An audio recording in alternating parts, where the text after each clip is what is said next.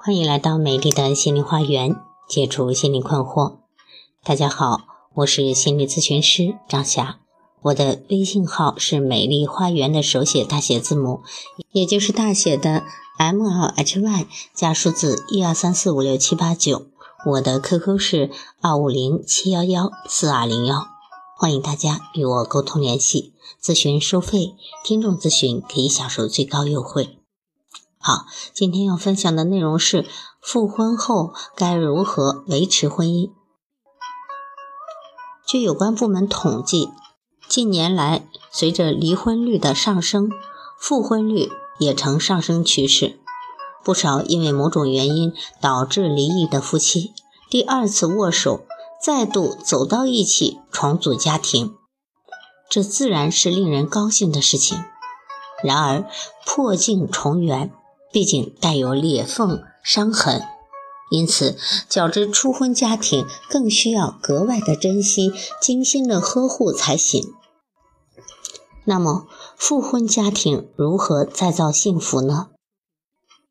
从复婚的动因来看，大体上有这样几种情形：一是双方有较深的感情基础，当初分手不过是一时的冲动。离异后，感情上仍然藕断丝连。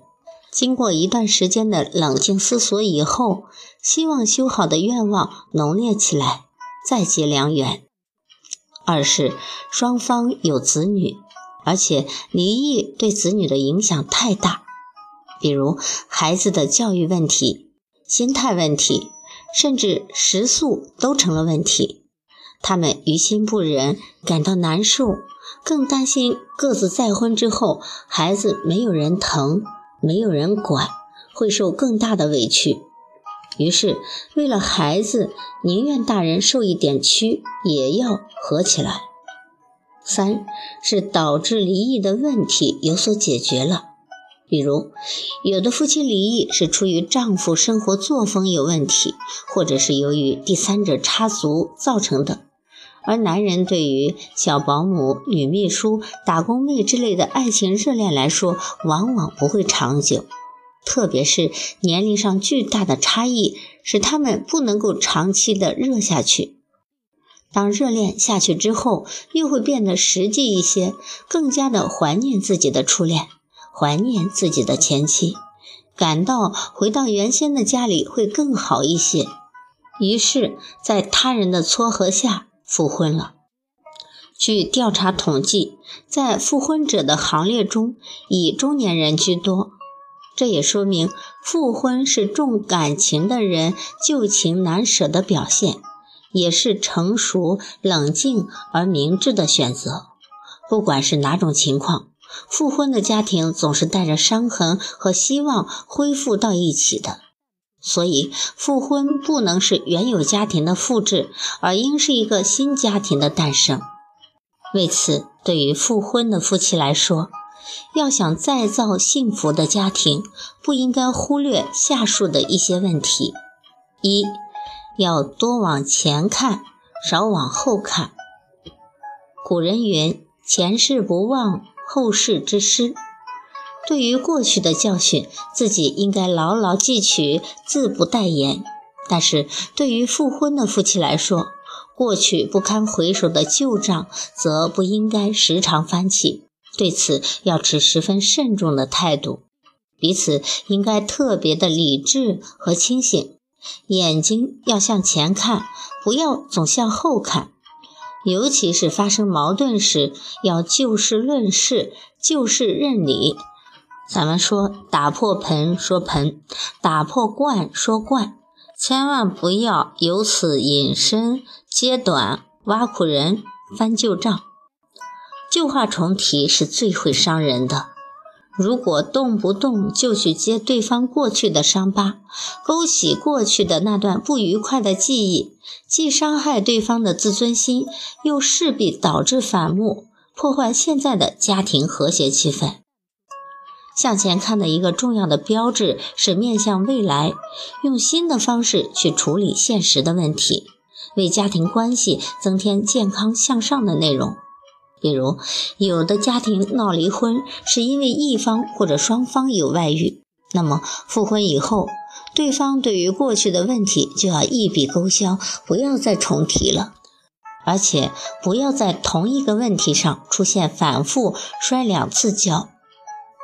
有一个经理因为与女秘书的不正当关系而导致家庭解体，复婚后他接受教训，在与异性的交往上特别小心。自觉地约束自己，严格要求自己，从此不再使用女秘书，而在与女工打交道时注意分寸。有一些社会应酬活动，则要自己的妻子陪同。这样一来，风言风语也就没有了。再从对方的角度来看，妻子不记旧账，信任自己的丈夫，对于正常的交际活动从来不过问，也不多疑。这样就使家庭关系和谐多了。总之，双方应该建立起信任感，充分的相信对方，尊重对方，才能够创造出新的家庭关系。二，要加倍的体贴对方，重塑自己的家庭形象。破碎的家庭复原之后，夫妻双方应以创造性的姿态，重新培养和塑造家庭新的形象。这主要体现在夫妻感情生活上，双方都应该千方百计地补偿过去造成的失误，更多一些感情付出，更多一些关怀体贴，为对方多做一些事，用深厚的感情基础托起幸福的家庭大厦。通常情况下，关心、理解和支持对方的事业是促进夫妻感情和谐的主要因素。对于复婚家庭来说，在这个问题上最容易出现分歧，而影响彼此的关系，所以一定要处理好。每个人都应该以自我牺牲的精神，以积极的姿态成全对方，换取好感。妻子要多一些对丈夫的理解，当好贤内助，全力的支持丈夫成就事业。如果妻子是女强人，那么，做丈夫的就应该正确的认识自己的地位，支持对方干一番事业，求得彼此的和谐一致、步调统一。如果两个人都是事业型的，那么就要从实际出发，研究出双方都可以接受的处理家务的方法，以使得事业和家庭都获得成功。如果双方都强调自己重要，不体谅对方，各唱各的调，那么就不可避免的会再闹出矛盾，再出现同床异梦，出现再次的家庭危机。我想，这是谁也不想看到的。第三，要以新的目光、新的标准去对待复婚后的家庭。复婚后的家庭虽然还是原来的人、原来的居住环境。可是经过了婚变之后，毕竟不是原来意义上的家庭了。因此，为了谋求新家庭的幸福，双方都应该有一种新的观念，以新的目光对待新的家庭，赋予它一种全新的意义和目标。简而言之，人是旧的，但是思想作风应该是新的。比如在家政的建设上。在夫妻关系上，都要有与过去不同的考虑，要追求新的处理方式，这样才能够使得家庭出现新的气象、新的生机。一般说来，当初夫妻闹到离异的地步，必定存在着严重的不和谐，或者是对方存在的问题令自己不能容忍。所以，当人们选择了复婚之路时，也一定是寄予厚望的。而要把希望变成现实，首要的就是双方一定要洗心革面，告别旧我，以新的面貌面对新的生活，以新的姿态创造新的家庭。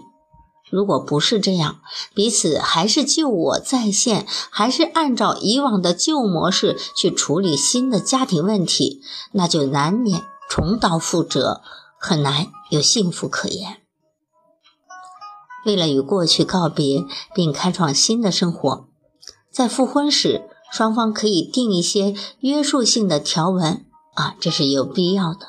比如，针对过去各自存在的问题约法三章，并以此作为复婚的先决条件，请中介人做见证。